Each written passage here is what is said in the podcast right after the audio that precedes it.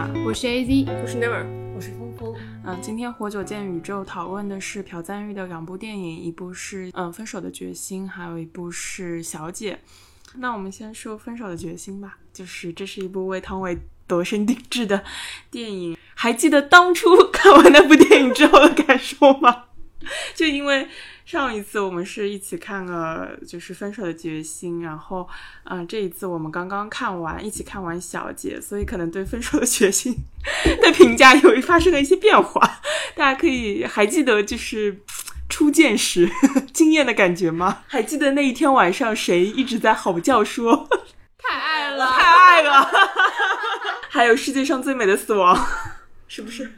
太爱了，是我是我。提醒一下各位听众朋友，接下来的内容有非常严重的剧透，不论是分手的决心还是小姐。所以如果大家没有看过这两部电影，并且不想听到剧透的话，可以看完电影之后再回来听。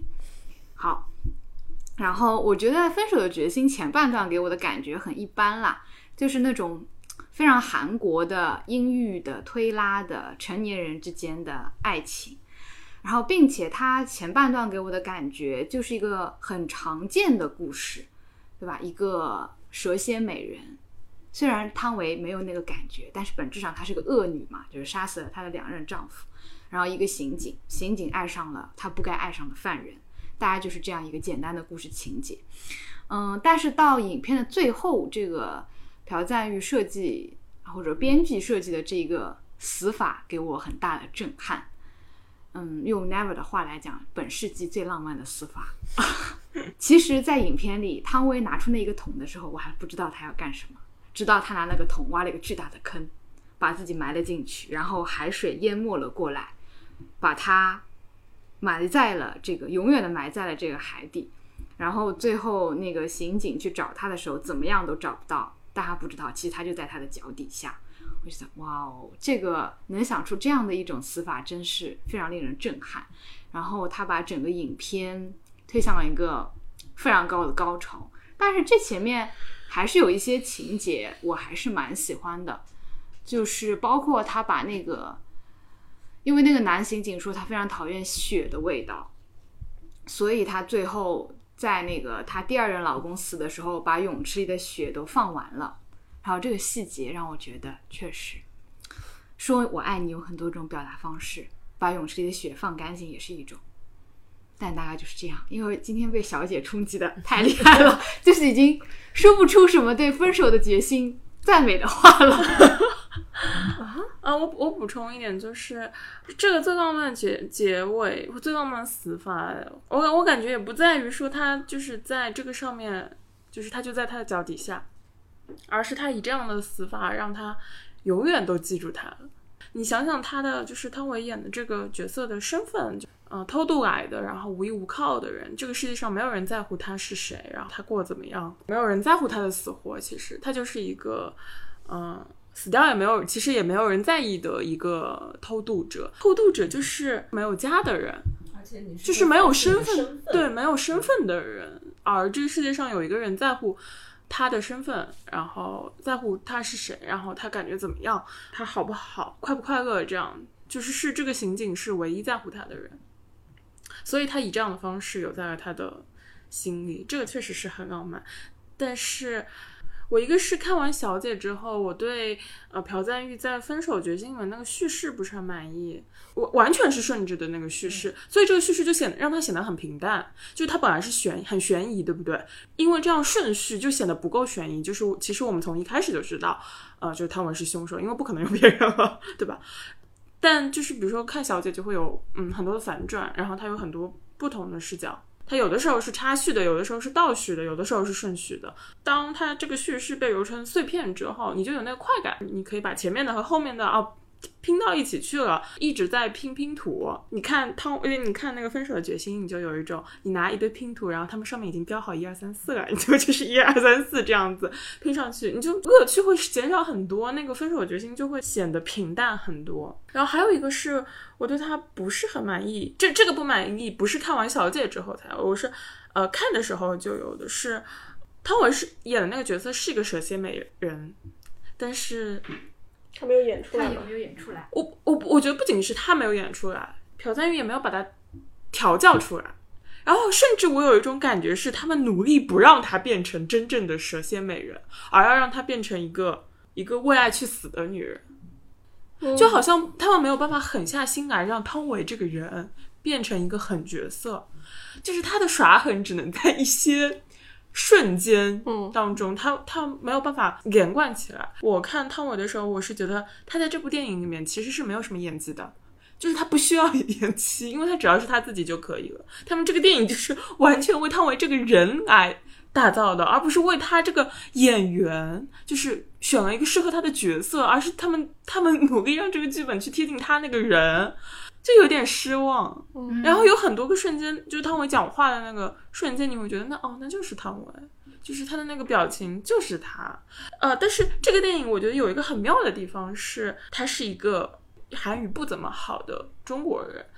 恰恰是因为语言的陌生化，所以才让这一切的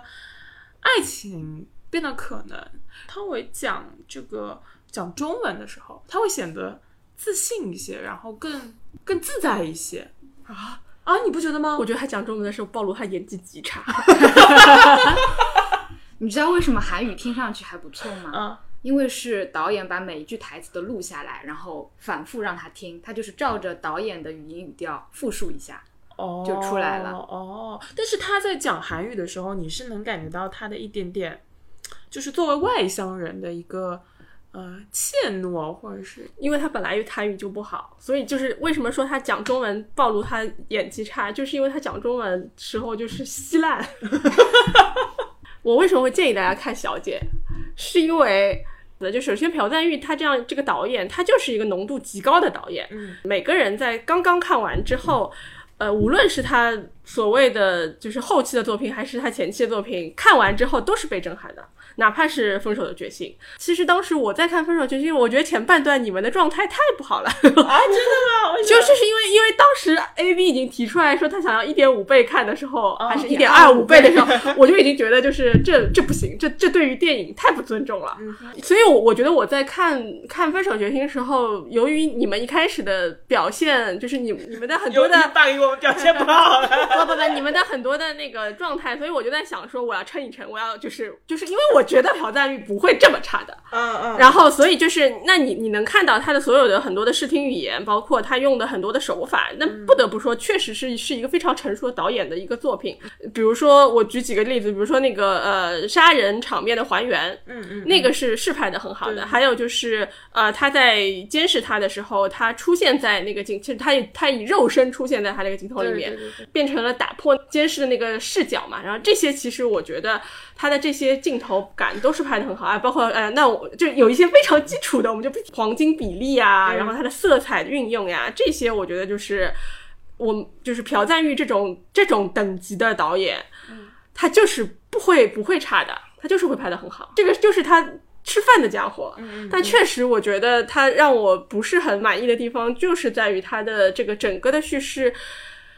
太好猜了，谁会不知道？曹伟是凶手，然后后面的这些故事情节都非常的想要，就是我不知道是本子的问题，还是还是你有没有觉得第二个丈夫？我觉得如果说第一个丈夫他杀第一个丈夫的动机，我们还算是成立的。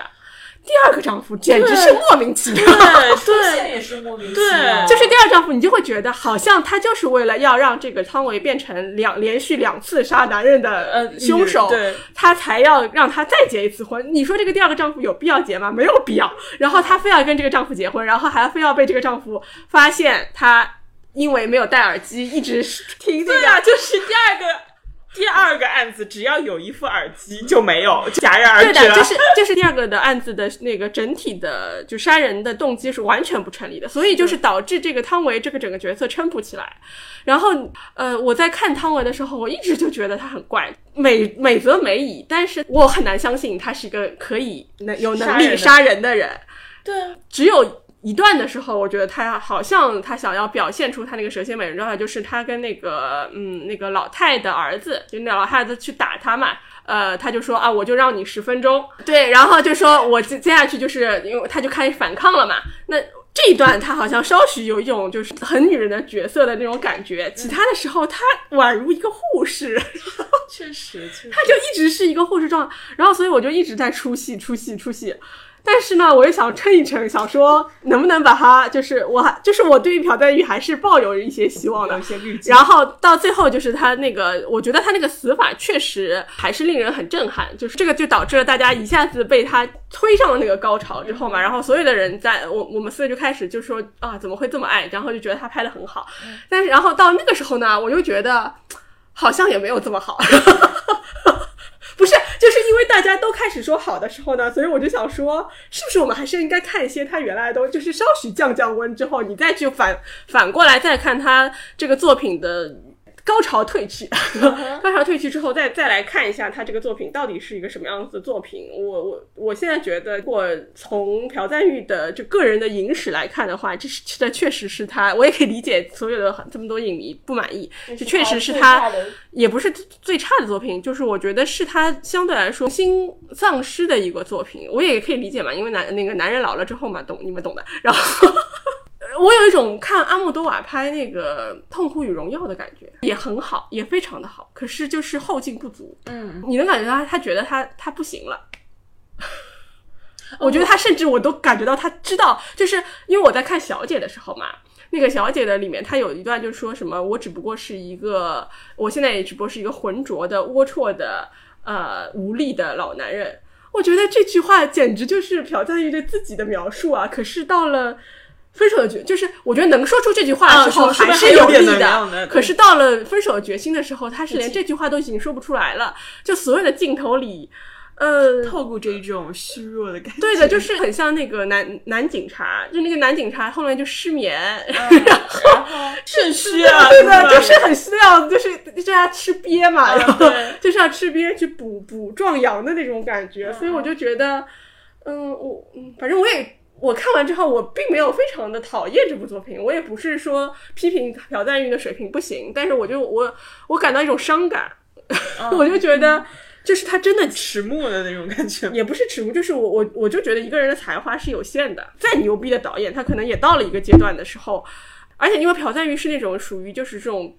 激情爆棚型的这种导演，所以这样的导演他可能在后面他没有办法去沉淀出我们所谓的温柔或者是智慧，或者是属于老年人的。那那这可能也是我们的这种刻板印象，就是属于老年人的那那种东西，他还没有达，就是他他还没有，然而他他曾经的那种。最阳性的、嗯男性的那种那种激烈的荷尔蒙没有了的时候，就我就觉得很可惜。然后就剩下的就是就是汤唯不中不阳，然后嗯不够蛇蝎，但也不够真爱。就有一种卡在中间的感觉。因为我们虽然一直在说很太爱了，太爱了，但是如果你去回首他整个的他跟那个男男男男警察的爱，就是他们的爱的交代是有问题的。嗯，是就就是如果你跟小姐去比的话，我我看小姐，我是能感受到他们从互相猜忌到最后表白心意，到最后他们认知到对方才是这个世界上最重要的人。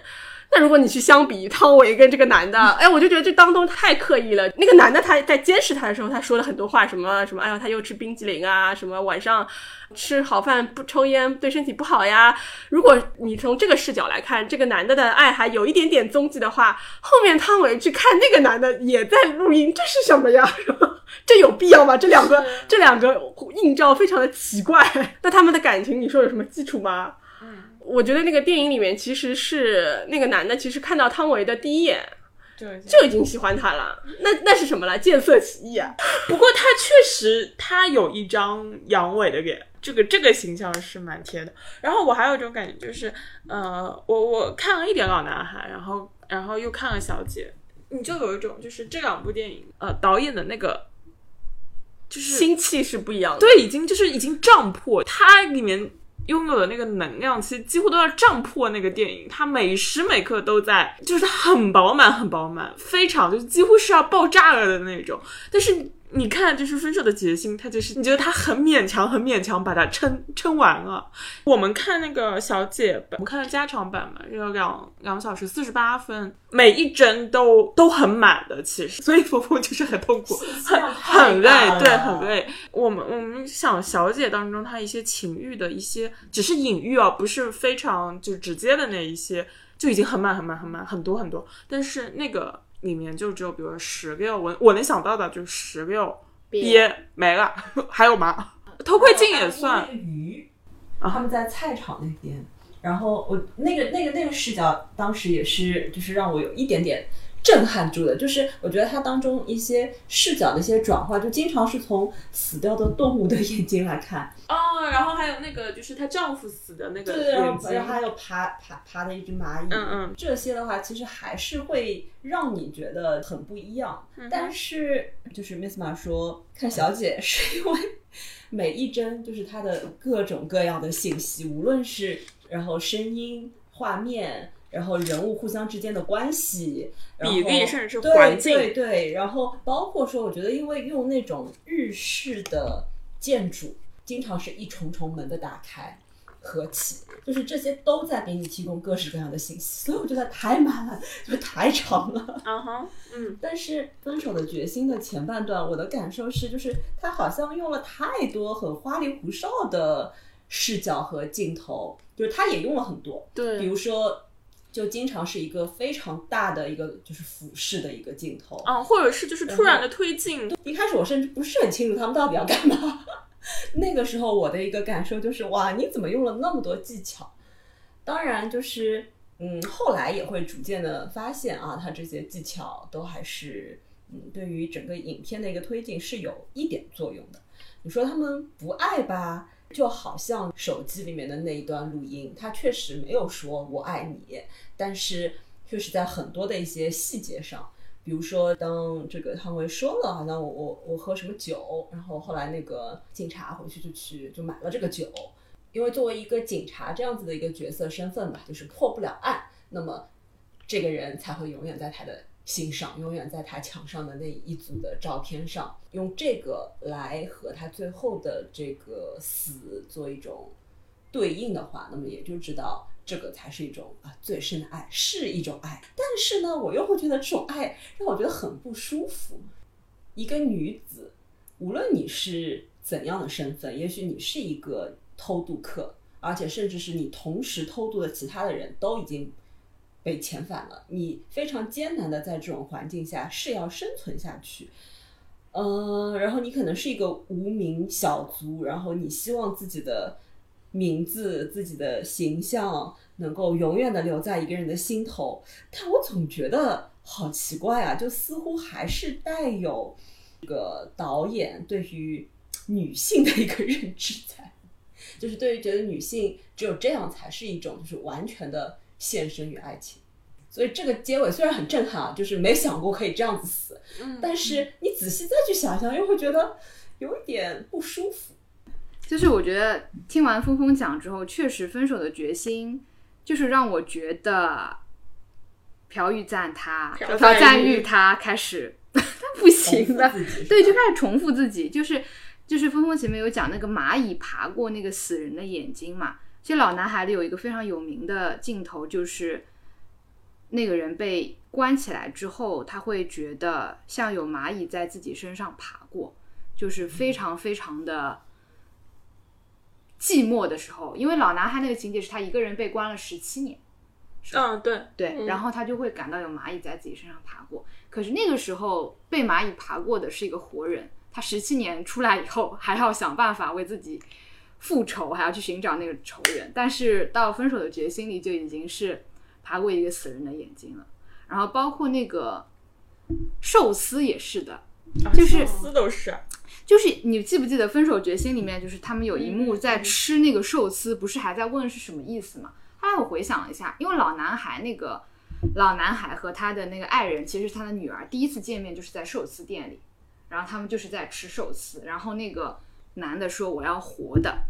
然后他就开始生嚼一只章鱼，也是一种情欲的表现吧。就是生吞活剥嘛，就直接吃生的东西。这个章鱼不是也章鱼又出现在了小姐里，对，对不我觉得意象重新使用是没有可以什么对啊，问题的就是我觉得这，因为你你也不能说我第一部作品里面用过的东西完全不能用到第二部。对，，而且都是我的嘛，对而且都是他的。是是可以就是口是可以，但是但是你看，就是我是觉得在前两部电影里，这些意象的使用是帮助这个故事变得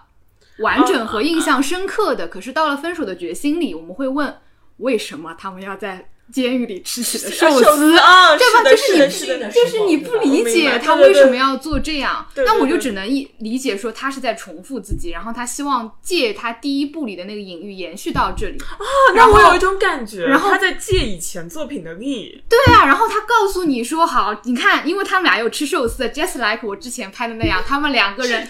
对前面的作品。那那我我感觉得我觉得是这样子的，就是那如果你们抛开这个这个，比如说你们现在去回想，呃你们现在回想一下上一周你们当时看完的时候，当时你们觉得它好在哪里呢？嗯所以我我所以我我觉得其实朴赞玉的牛逼的地方是在于他他可以把你送上去。啊，对，他是硬送的把你送上去，对的，那我们现在冷静下来，你当然可以挑出各式各样的毛病，对对对但我觉得大家也不要忘记。你们在上一周看完之后，确实这个东西带给了我们极大的震撼，甚至于这个震撼也震撼到了第二天。我第二天我还我还想了一下这件事情，觉得还是很厉害。对，所以就的是我我觉得就是客观来说，朴赞玉的就是能力是是是 OK 的呀。然后那确实这个作品的硬伤也是在的。嗯，嗯，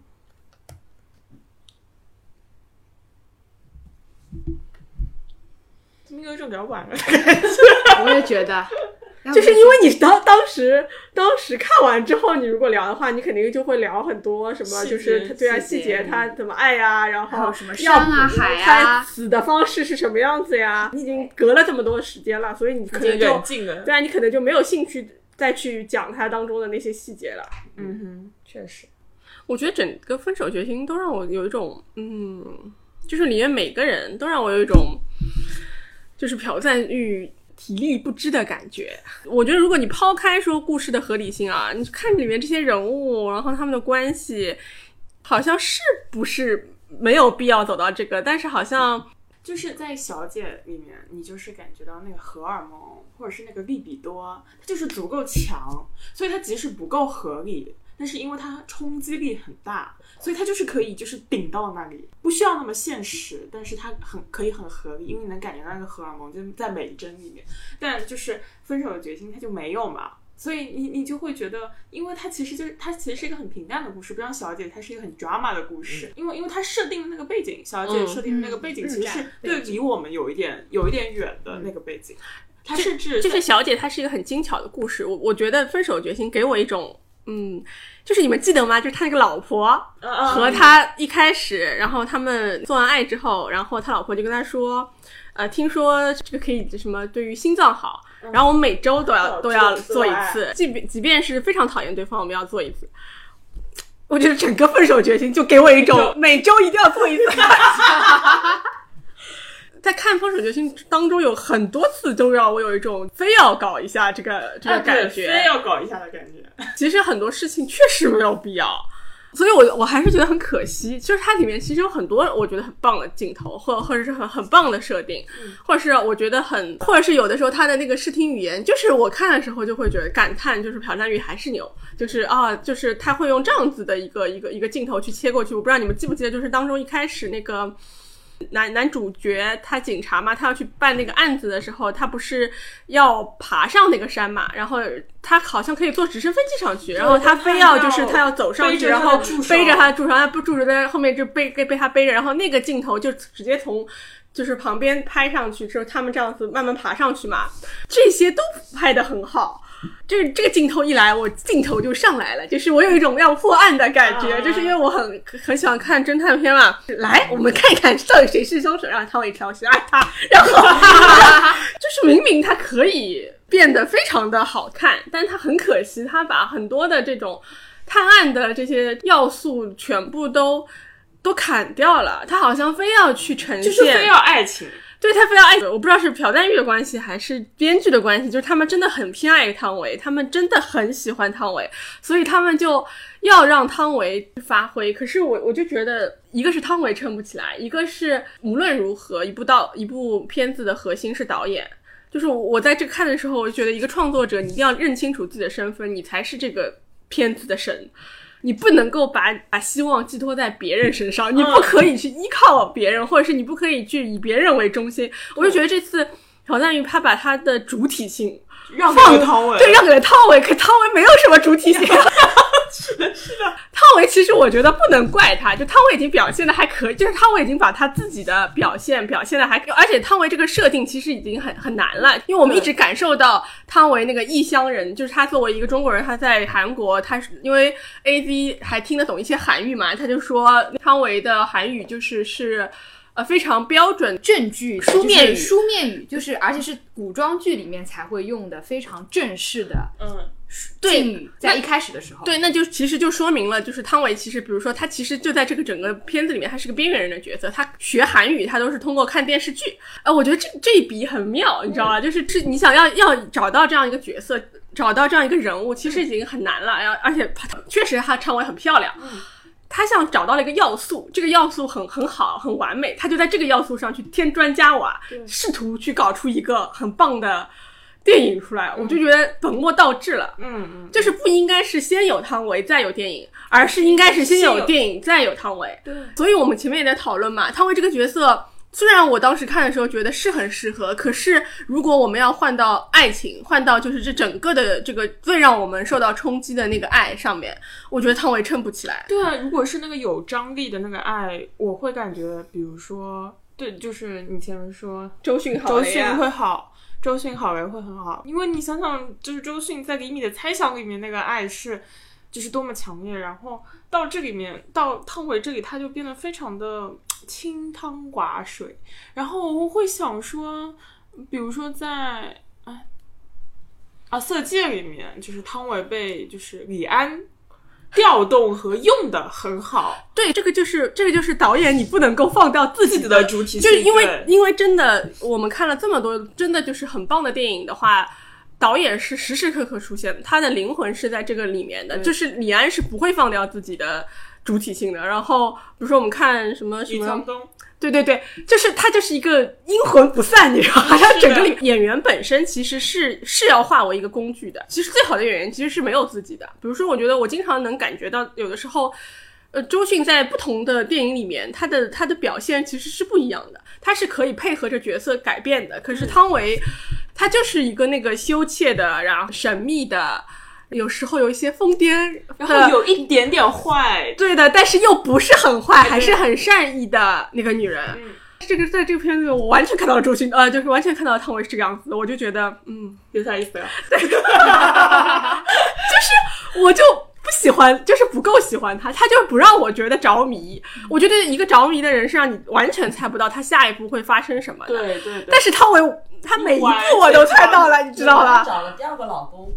没有猜到，但是这个是剧本的硬伤，就是他不是因为这个演员的魅力让你觉得你猜不到他这个人物下一步会干什么，这只是一个就是编剧他这个编剧的硬伤就像对对对，他是莫名其妙，为什么十三个月以后怎么就发生这个？对，就是就是我觉得好的演员是他下一秒他要做什么是意料之外但情理之中的，他这个就是又意料之外又情理之外，没有好好好的调度其实就有点像，因为今前面看小姐嘛，就是他。他他那个有一段我印象很深，就是呃，就是他原来不是还有一个丫头丫头嘛，纯子，然后那个呃何振宇就问他说，那纯你要换一个丫头，那纯子该怎么办？然后就是何振宇不就去引诱他吧，然后引诱完之后其实就没有了，立刻。转换镜头就是同样一个房间，佐佐木太太带进来，就是带进来的就是新的丫头。这个留白是留的恰到好处的，当中发生的事情你是能想到的，然后你也能感受到一层寒意升起，就是就当中发生这些。可是我就觉得汤唯的老公出现的时候，我想说 Who is this？一开始汤唯那个他不是当中露出了那个蛇蝎美人的样子，就是他就说我什么只让你十分钟，我那个当时我以为他嫁了一个这种很牛逼的这种这种社黑社会老大，就是对，然后他就变成这种黑社会就是老大的女人。对我我以为那个，因为因为通常黑社会老老大也是充满性张力和魅力的那种、那种男男人，我就是我以为是那种，结果他是个炒股，他是一个股市评论员，他还是什么私募的，就是骗诈骗犯。我靠，这这个人我这种人我太熟悉。那你说汤唯嫁给他动机是什么？就很奇怪了。那如果汤唯真的爱这个男主角的话，她嫁给他，因为汤唯当时说我嫁给他是因为我忘不了你，所以我想换一个人，然后这样加深我的分手决心。但是她嫁给了一个炒股的这么肮脏的人然后他们住在一个大房子里面，还有游泳池。那这个时候你很难不觉得汤唯是一个爱慕虚荣的女人。可是就是导演又要让他把他塑造成一个不是的，就是说他是为了真爱，就是付出一切，就是为了他那个那个那个男的。不敢看血，她她是敢于付做出这么大努力的人，她嫁给了一个股市评论员，想说这 这不对，这这一个人身上的要素很奇怪，他他不应该组合在这个人身上。对，你要么就正常一点，你要么就是就是一直想着这个男人，你你你就你复辟一点。对的，你就你就搞一些乱七八糟的事情，很奇怪的事情，我觉得也合理。可是她就是很神奇的嫁给了一个这样一个奇怪男人，戴着名表和穿着貂，然后 然后搬到了这个男人的这个城市，这这算什么呢？你说，那你到底爱吗？你也我觉得也不是很爱。那不爱吗？那你后面又很爱。那到底是什么？这到底是为什么？不明白。所以我就觉得到了这里的时候，他他在最后他奉献给我们的那个最浪漫的死法很奇怪，就是我很我很怀疑他到底是不是因为爱。如果他不是因为爱，他从头到尾不爱，他只是利用这个男的，也是可以的。对也是可问以的题是，他要也又要爱，又要就是又要不爱，就是很。就是很卡在中间，然后因为我一一开始看这个片子的时候，就是我觉得他的这个片子还偏现实一点，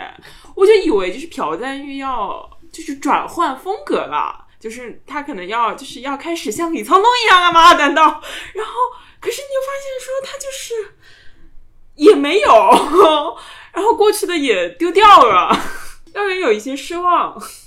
你知道最离谱的是什么吗？就是我在看那个 Who is this 的时候，我以为打他的人是第二个老公，我也是，我我以为是就是他又又遇遇上上了一个家暴暴男，所以他又要杀了他。这个逻辑我觉得很通顺，没有想到那个人是追债的，你知道吗？对。我现在回想一下，这两部电影给我导演手法上最大的区别是，你们有没有觉得《分手的决心》那个氛围一直都是压抑的，他没有给你透口气，然后让你忽然转换一下心情的那个那个感觉。倒不是说它叙事上的区别，就是比如说小姐，尽管这个整个故事这么的情色、暴力、变态，但是还是会有一些镜头让你可以觉得哦。透了一口气，比如说那个人拿一把尺狠狠的打掉那个舌头的那一瞬间，我是有那哦种畅快的感觉、出气的感觉，就感觉自己浮出水面，透了一口气。可是，在分手的决心里，你回想一下，从开头到结尾都是阴沉的天空，就连有太阳的时候，都感觉打了十级灰色滤镜一样。那是因为他没有荷尔蒙嘛，就是他其实对然后又没有，我觉得是这样，就是因为朴，嗯，如果我们讲的难听一点，就是他这个这个片子始终没有射精嘛，嗯，确实，他没有的，对就他所以他一直是就是压抑，对，然后就让我觉得就很很憋，你知道吧？一直到最后，当然也有可能是因为那个憋，使得他最后的那个强行把你送上去变得 尤其的突明显，你知道吧？啊、我我倒是没有觉得他压抑，我我我其实，在看这个片子的时候，我一直觉得很怪，就是就是我觉得它的氛围是不对的，就是如果你要显示出是一个悬疑片的感觉的话，那我们也看过很多，就是就是这种塑造的气氛很好的悬疑片。他很怪，他就是，尤其是你们记得吧？有一段就是那个男的，呃，戴了一个铁手套去杀，就是抓一个那个杀人犯的时候，汤唯看着他，why？我当时就想说，这个这个街上是这么容易就能看到警察抓捕犯的行动吗？因为他想让他爱他，因为那个男就是对就是所以是一眼就爱上所以就是他的爱很奇怪，你知道，就是所以就导致他们后面一起什么去烧饭，然后什么什么什么在他家里搞那些，我就一直觉得很奇怪，就是他的整个的这个整个的逻辑不合理，他们的相爱是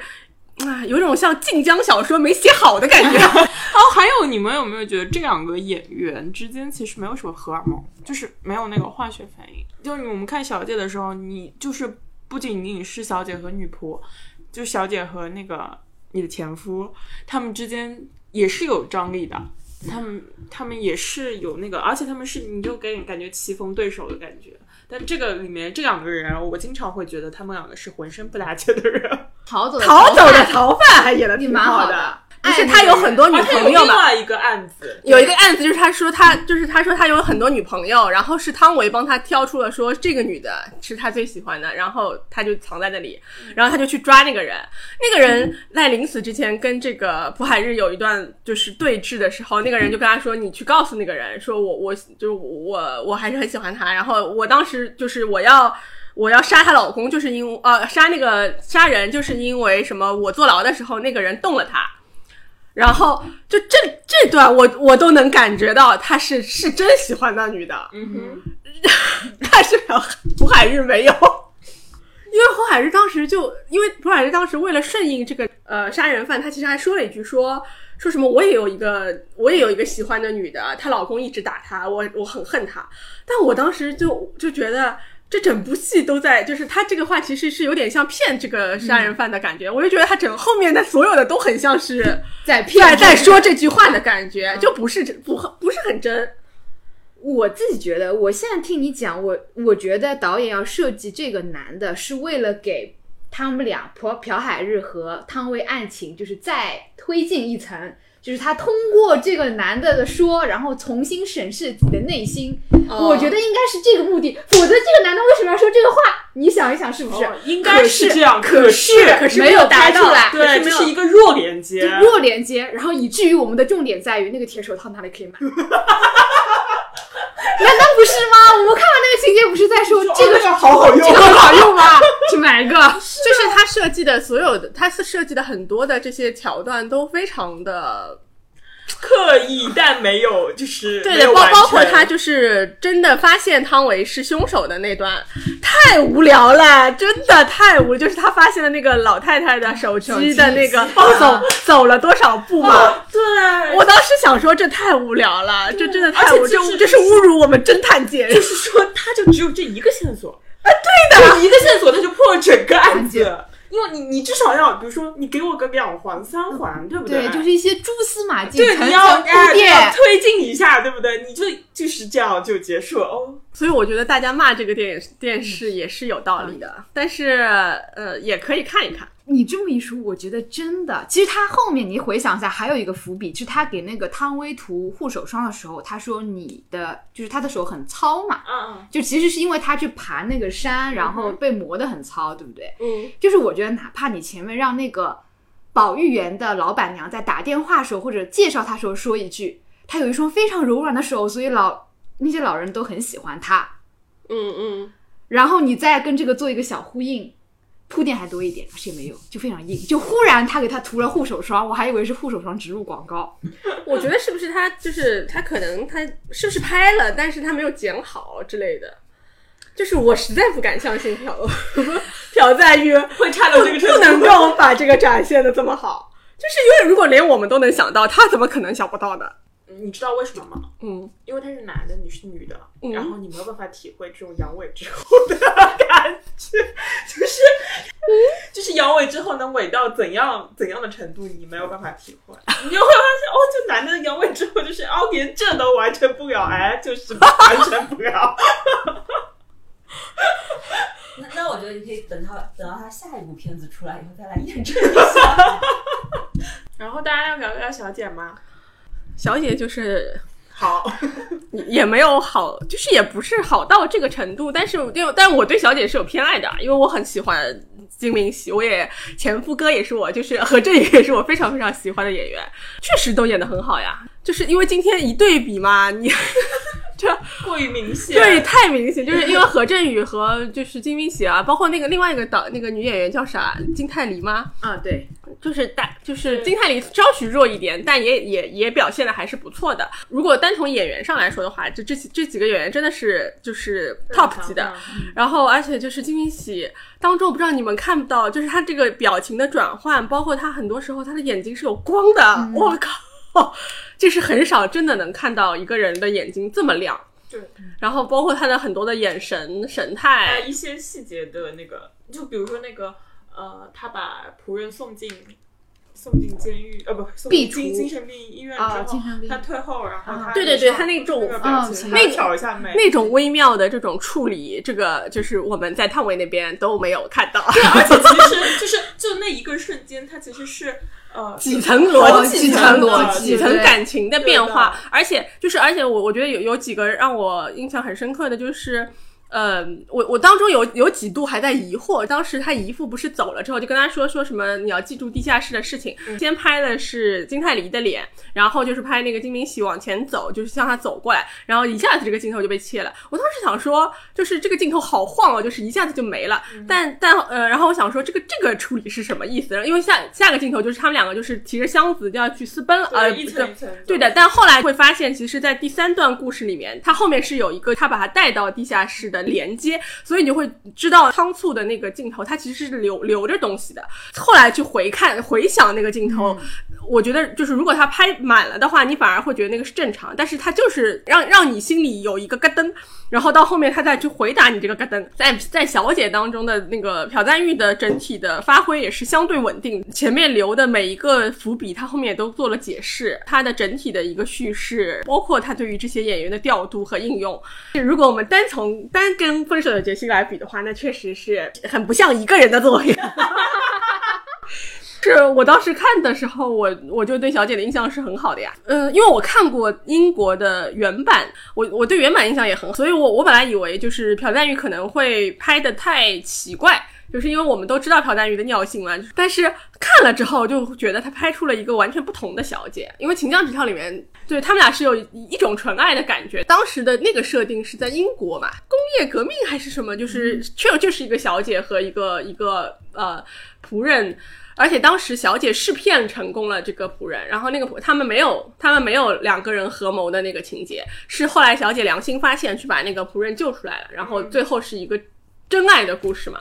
那当然也是真爱，但是我觉得就是朴赞玉在里面，她把这两个女性之间的情感和他们最后联手一起对付了伯爵和姨父，有种女性战争的感觉。他这个改编还是很厉害的。我觉得朴朴赞玉在《小姐》里是真的在用演员。你们知道那个姨父？他叫赵正雄，我对他之前的印象是在《信号》里面，他演一个非常热血的老警察，完全相反的那种感觉。因为我觉得他脸很熟，那个姨父，但是呢，我不记得我在哪里看到过他。然后我前面看了一下奏办，发现他就是《信号》里那个警察，我就非常震惊，你知道吗？就是你可以看到一个演员的多样性在在那个导演里被发挥的很极致。对。对，然后包括其实那个你的前夫，我的前夫就是何振宇。包括何振宇，其实我我对他印象也是硬汉居多嘛，或者就是那种完全的坏蛋。嗯，就是这里他展示一个我觉得蛮复杂的形象，对的，蛮复杂的，就是蛮喜欢他的。我到后面很经常有一种嗯，他也可以，他也可以。然后包括他最后那个死法，我就觉得。棒，很棒。他是，就是他是一个男性底层呀。其实他最后他挑战的是最最最无耻、最所谓的所谓的什么知识分子那个那个，这这很多的隐喻都非常的有意思。对的，包括他对于知识的那个挑战，你们记得吧？金泰梨去他那个书房，他不是走进去有一条蛇嘛？然后他他说的是这个是无知无知无知的边界，但其实。这个代表的是男性的性器嘛？你想这些所谓的读书人的肮脏和他们的无耻，最后他把那个舌头给打掉，他带着金泰梨去书房，金泰梨先把这些书开始撕掉。你看小姐是不撕的，一开始小姐就是动都不敢动。哦，我我当时就觉得是的，我也不敢撕。你们明白明白吗？就是可能是不是有一天到我也可以撕书的时候？是一个新的变化。我非常理解金明喜不敢不能就跟着那个小姐走来走去，跟着不是丫头，不跟着丫头就是走来走去，就是他去哪里他就跟着他走，然后他没有办法任何动都没有办法。但到最后他们把那个书全部丢在那个里面，然后他们开始在上面泼那个东西的时候，他也开始动手泼。再到他们走出去，金泰梨是一一跃而过嘛，但是小姐就很难。不能动，金泰梨就回来。走过来，用那个箱子叠成了那个楼梯，让他走过去。我、靠，他走下去的那个，就是他要跳下去的这个瞬间，我想说我要买摩托车，我想说就是要纵身一跃。对，我觉得他把那些意象非常非常有意思的表现出来。我们几个还是比较贴近于小姐的生活的，我们是被知识，我们是被所谓的这些阶层所困住，很有意思。我觉得跟他说你为什么不能走，但是啊，他其实他不知道可以走，他要死，他没有别的选择，他觉得他只能死。但其实我们普通人，我们在看的时候，我们都意识到他可以，就是他有很多种选择，但他他除了死，他不知道要干什么。而且他在里面显示出的是一个，她是一个这么有力量、有智慧、有有貌的女性。我们也能感觉到，如果从我们的平时的认知来讲的话，我们会觉得小姐是远远高级于所谓的丫头的。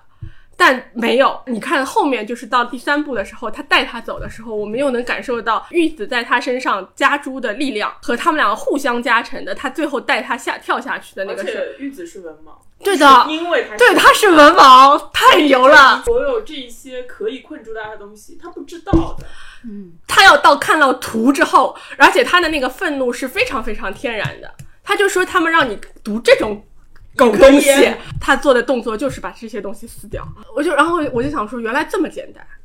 对，所以我就觉得这里朴赞玉对于这个女性的崛起的处理非常的好。我我觉得这个电影里面就是真的有太多，非常非常满，就是你可以从这个知识的角度来思考它，你也可以从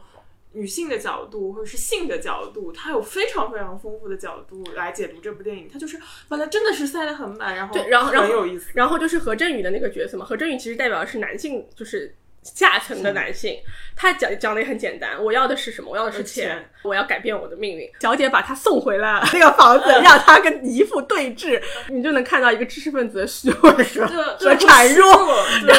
就是姨父到最后。就是说他问他对，来跟讲讲讲讲故事 对啊，我对我讲讲讲讲，然后然后这个时候何振宇的上半身脱掉，露出了他底层男劳性的动人民的这个 劳动人民的肌肉。哎，你就是这个时候还是跟咱们劳动人民有。最后，他的就是让他们两个男性之间最后的博弈，呃，同归于尽，和那两个女性的合为一体，然后太牛了！我觉得这个这个太牛了，这个这个这个是一个礼赞啊。嗯，是的呀。但我觉得他姨父也不能算是知识分子的代表，他也是一个，就一开始我就觉得那个管家是一个很奇怪的人，而且他一开始就是说的那些话也很奇怪，就是说我是不信任这些下人的，什么一旦只要怎么样，起火了，他们只会抱起卷轴逃跑。对对对，就是这样子。后来发现他居然是这个姨父的前妻，然后这个姨父其实是因为正好是在就是韩国的日战时期，所以他又摆脱了韩国人的身份，然后一定要进入到日本人的一个身份。他本身做的是开金矿的，但是就是要各种藏书，洗白自己，一是洗白自己，二是他好像装作他是一个知识分子，去收罗各种各样的就是真本啊什么的。但是他组织的一群老男人一起在做的事情，也是很吓人。然后要要装出很有品味的样子，比如说他在他的整个这个就是日式的庭院和书房里面要做那些枯山水啊，然后但是其实我就觉得日式的房间就很吓人，那一块一块的这种。榻榻米，对，榻榻米下面都掀起来，可以是隐藏无数的这些龌龊，然后他的那个地下室等等。所以我觉得最后还有一点也很有意思，一个是就是他们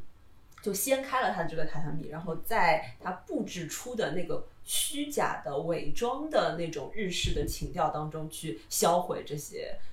呃，也可以算是淫秽书籍吧。嗯，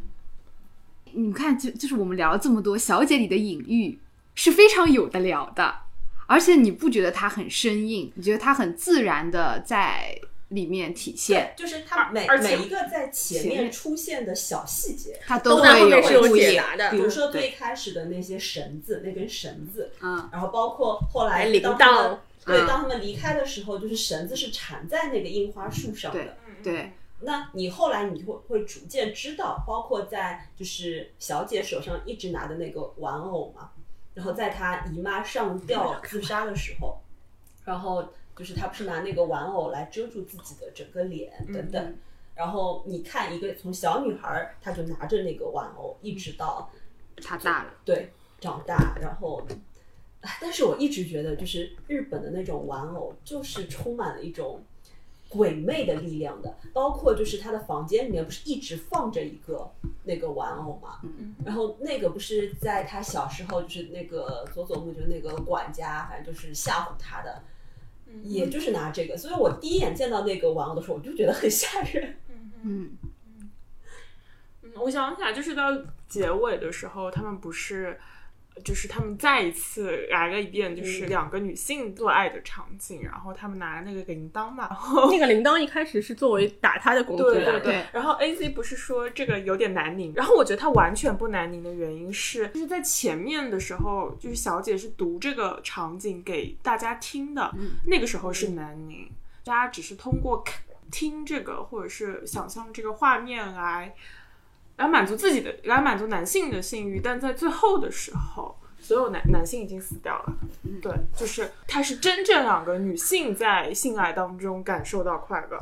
啊，这是就是这是完全摆脱了那个凝视的那个部分，所以我觉得就是他这个场景再来一遍，其实是非常有必要，然后就是非常巧妙的。就是每个导演他能够传递出来的东西和感受，